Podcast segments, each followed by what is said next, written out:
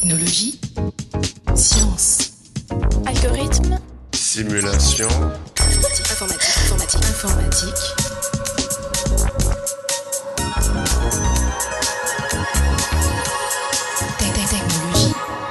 Chers auditeurs, bienvenue dans ce 64e épisode du podcast Interstice. Ces dernières années, les systèmes d'information géographique et les outils qui en découlent ont beaucoup évolué. Connaître la géographie de son environnement urbain est un enjeu important et ça l'est d'autant plus pour les personnes déficientes visuelles. Pour en discuter, nous recevons Anke Brock, chargée de recherche INRIA dans l'équipe Potioc à Bordeaux. Anke Brock, bonjour. Bonjour. Vous êtes donc spécialisé dans le domaine de l'interaction homme-machine. Vos travaux portent notamment sur la conception et l'étude de cartes interactives pour déficients visuels. C'était le sujet de votre thèse, une préoccupation qui vous tient à cœur? Oui, aujourd'hui, ça me tient beaucoup à cœur. J'ai découvert euh, le sujet de la navigation et l'orientation des déficients visuels en faisant un projet d'étude. Et donc, j'ai de suite été fascinée par découvrir ce monde des déficients visuels, de travailler avec eux. Et donc, en général, je trouve que c'est très satisfaisant de pouvoir faire des recherches qui apportent quelque chose à la société. Et quels sont les enjeux scientifiques autour de ces travaux? Donc il y a eu un précédent podcast de Nicolas Roussel sur l'interaction machine et il disait euh, déjà que l'interaction machine, c'est des recherches pluridisciplinaires. Et donc euh, c'est ça qui est euh, intéressant et difficile. C'est de- d'un côté, il faut maîtriser l'aspect technologique, donc il faut connaître les nouvelles technologies, il faut savoir coder les nouvelles technologies, les utiliser. Et de l'autre côté, il faut aussi comprendre l'être humain. Et donc là, en fait, euh, on va vers la psychologie, l'ergonomie et tout ça. Et ça, c'est d'autant plus important quand on travaille avec des personnes qui ont des besoins spécifiques, comme par exemple les personnes qui ont des déficiences, puisque moi, en étant voyant, je peux difficilement me mettre à la place d'une personne non-voyante. Donc, euh, pour pouvoir travailler autour de ça, il faut que je connaisse euh, les travaux de recherche qui ont été faits euh, sur la cognition des déficients visuels. Et donc, de l'autre côté aussi, de, de, voilà, de savoir comment travailler avec eux. Mais en quoi est-ce une problématique de recherche? Ici, bien sûr, la motivation pour la recherche, c'est l'enjeu sociétal. Donc, on peut observer qu'il y a un vieillissement de la population. Et avec ça, il y a de plus en plus de déficiences. Et donc, pour que les gens puissent vivre autonomes à long terme, il faudra développer des technologies qui leur permettent en fait euh, cette vie autonome. Et donc, euh, la technologie, c'est d'un côté une aide et de l'autre côté aussi un défi. Donc, pour vous donner des exemples autour de la déficience visuelle, un bon exemple de la technologie, c'est par exemple les livres audio. Donc normalement, les déficients visuels, ils lisaient des livres en braille. Faire un livre en braille, ça coûte cher, donc il n'y a pas beaucoup de choix euh, quel livre on peut acquérir en braille. Et en plus, lire le braille, c'est très difficile d'un point de vue cognitif. Donc du coup, euh, il y a beaucoup de gens qui ne lisent pas le braille parmi les déficients visuels. Il y a seulement 15% des déficients visuels qui lisent le braille. Maintenant, avec les livres audio, on peut les acheter un peu partout, télécharger, etc. Ça coûte pas très cher, il y a beaucoup de choix et c'est très accessible. Donc là, la technologie, elle a beaucoup aidé. D'un autre côté, on observe qu'on a de plus en plus de smartphones avec écran tactile. Et là, par contre, c'est très difficile pour les personnes déficientes visuelles d'utiliser ça. L'écran tactile ne permet pas de, de repère tactile, en fait. Et donc, euh, ils avaient beaucoup plus de facilité à utiliser un téléphone avec des boutons parce qu'on peut mémoriser l'em- l'emplacement des boutons. Donc là, par exemple, les nouvelles technologies, c'est plutôt euh, problématique. Donc il faut trouver des techniques d'interaction qui permettent malgré tout d'accéder euh, à des dispositifs à écran tactile, puisqu'on en trouve partout, dans les gares, dans les aéroports, il y a de plus en plus, donc il faut absolument trouver des solutions à ça. Et euh, plus spécifiquement, le sujet de l'orientation et de la navigation est très important, puisque pour vivre une vie autonome pour pouvoir participer à la société, pour avoir accès à l'éducation et au travail, par exemple, il faut pouvoir se déplacer dans l'espace. Donc c'est quelque chose de très important de trouver des moyens pour permettre ça à tout le monde. Donc concrètement, vous travaillez sur des cartes géographiques interactives pour déficients visuels. D'abord, qu'entend-on par carte interactive? Il y a deux aspects dans cette phrase, en fait. Il y a les cartes géographiques et l'interactivité. Donc les cartes géographiques, c'est ce qui donne accès à des informations spatiales. Et l'interactivité, ça veut dire que la carte, elle réagit en fonction du comportement de l'utilisateur. Donc ça s'applique pas que aux déficients visuels, ça s'applique aussi à tout le monde.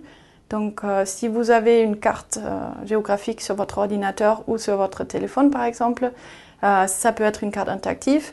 Vous pouvez déplacer la carte, vous pouvez agrandir la carte, vous pouvez chercher des points d'intérêt, vous pouvez calculer la distance entre deux points, etc. Donc ça, on va dire, tout ça, c'est des cartes interactives. Et comment est-ce possible de rendre les informations géographiques interactives pour les personnes déficientes visuelles? En général, pour rendre euh, la technologie accessible sans vision, euh, on va utiliser soit euh, les sorties audio, soit les sorties tactiles. Et donc, en ce qui concerne l'interaction audio et tactile, ensuite, il faut distinguer entre les techniques d'interaction en entrée. Donc là, c'est l'utilisateur qui demande des informations ou qui donne des informations.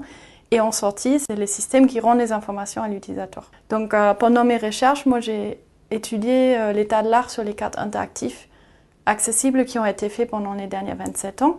Et j'ai observé qu'il y a une multitude de combinaisons de différentes technologies et techniques d'interaction. Pourquoi 27 ans? Parce que la première carte interactive accessible a été développée à peu près il y a 27 ans.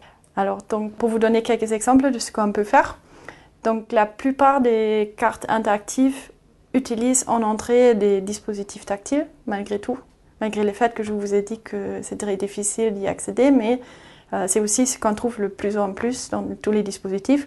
Donc, euh, ça peut être utilisé euh, quand même en entrée. Il y a des fois aussi la reconnaissance vocale qui peut accompagner, donc pour demander des informations, donne-moi un certain point, etc. On peut utiliser la reconnaissance vocale. Mais la reconnaissance vocale est une technique qui demande quand même un environnement particulier. Il faut pas qu'il y ait trop de bruit. Mais pas toutes les cartes interactives accessibles sont faites pour se déplacer dans la rue, parce qu'il faut voir aussi qu'une personne déficiente visuelle va avoir une canne blanche dans la main. Déjà, donc il n'y a qu'une seule main qui est libre. Et euh, donc il y a deux, deux, notions là qui entrent en jeu, c'est que la navigation, ça concerne le déplacement dans la rue, mais l'orientation, ça concerne aussi l'apprentissage de l'espace avant d'y aller. Certaines cartes accessibles sont faites pour être utilisées à la maison. Donc là, par exemple, la reconnaissance vocale peut fonctionner plutôt bien. Et euh, surtout, c'est jamais le seul moyen d'interagir avec ces cartes interactives, c'est souvent juste pour accompagner au lieu d'avoir une saisie de texte par clavier, par exemple, d'avoir une reconnaissance vocale. Donc ça, c'était quelques exemples de côté technique d'interaction en entrée. Pour ce qui concerne la sortie, la plupart des, systèmes utilisent une sortie vocale. Donc par exemple, pour donner des noms de rues ou des bâtiments, c'est sûr que le vocal, c'est le plus efficace. Euh, maintenant, certaines cartes sont accompagnées aussi, par exemple, par des bruits ambiants. Donc on peut représenter des rues aussi par des bruits de voitures, des parcs par des bruits d'oiseaux, etc. Il y a aussi des fois en complément une sortie tactile. Donc par exemple, les, tout ce qui est téléphone et tablette permettent d'avoir une vibration qui peut être utilisée pour indiquer qu'on se trouve bien sur un certain point sur la carte, etc. Donc pour être un peu plus concret, je vais vous expliquer comment moi j'ai fait ma carte interactive. Donc là, on a utilisé un grand écran tactile qui a eu la taille d'un écran d'ordinateur normal, on va dire. Sur cela, on l'a mis à plat et sur cela, on a superposé une carte en relief. Donc en fait, c'est une carte qui est imprimée sur un papier spécial qui est ensuite passé par un four et donc ça fait qu'il euh, y a un relief qui sort. Donc c'est un relief qu'on peut percevoir toucher. Et donc euh, l'utilisateur peut explorer ce relief et peut suivre les lignes des, routes et peut trouver des bâtiments. Et il peut ensuite appuyer sur la carte et donc à travers l'écran tactile euh, reconnaît où l'utilisateur a appuyé et va ensuite euh, lancer une sortie vocale qui va indiquer le nom des rues ou alors par exemple les noms des bâtiments. Euh, on a rajouté aussi des fonctionnalités pour donner des distances entre deux points si l'utilisateur appuie sur deux points en même temps, etc. Si j'ai bien compris, ces cartes interactives auraient plus d'avantages que les cartes tactiles classiques. Classiquement, les déficients visuels, ils utilisent ces cartes tactiles qui sont imprimées sur un papier spécial. Donc le résultat, c'est qu'on a une carte qui a un relief. Il y a aussi des abréviations en braille sur cette carte. Et on a ensuite une légende qui accompagne la carte. Donc on peut, à travers l'abréviation en braille qu'on a trouvée sur la carte, aller sur la légende et retrouver les noms des rues, les noms des bâtiments, etc. Donc ça, c'est l'approche classique. Maintenant, ça a certains désavantages. Il n'y a pas beaucoup de gens qui lisent les brailles, par exemple. Ensuite, c'est très difficile de lire la carte et d'aller voir la légende et revenir sur la carte.